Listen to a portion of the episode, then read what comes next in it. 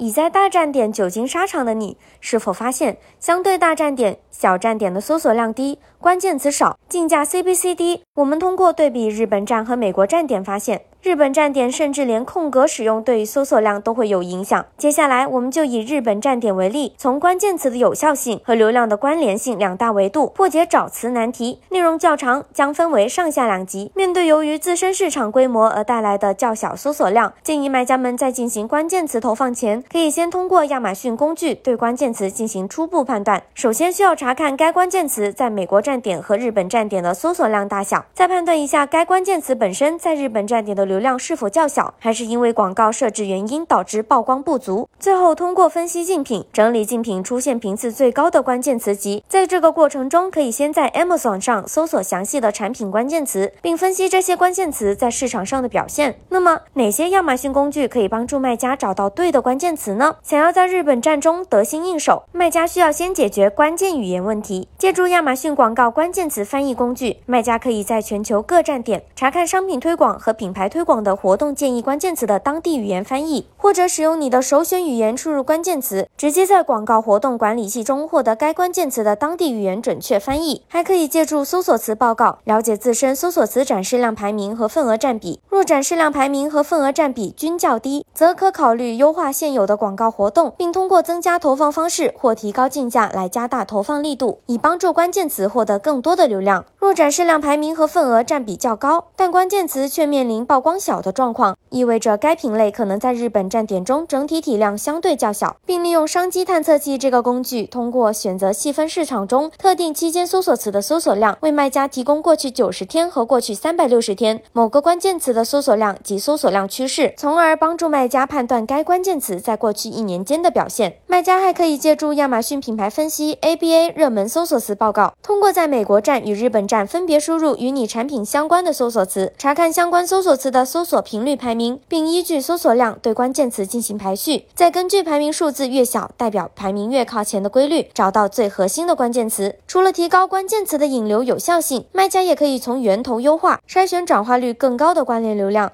此时，卖家可以通过组合使用商品推广广告、品牌推广、品牌推广视频广告等多种广告工具，争取不同流量的入口后，利用商品投放、ASIN 投放、目标受众投放、人群投放等方式，获得更多精准度更高的关联流量。下集我们将结合案例分析日本站点的实战技巧，想进一步了解的卖家记得收听哦。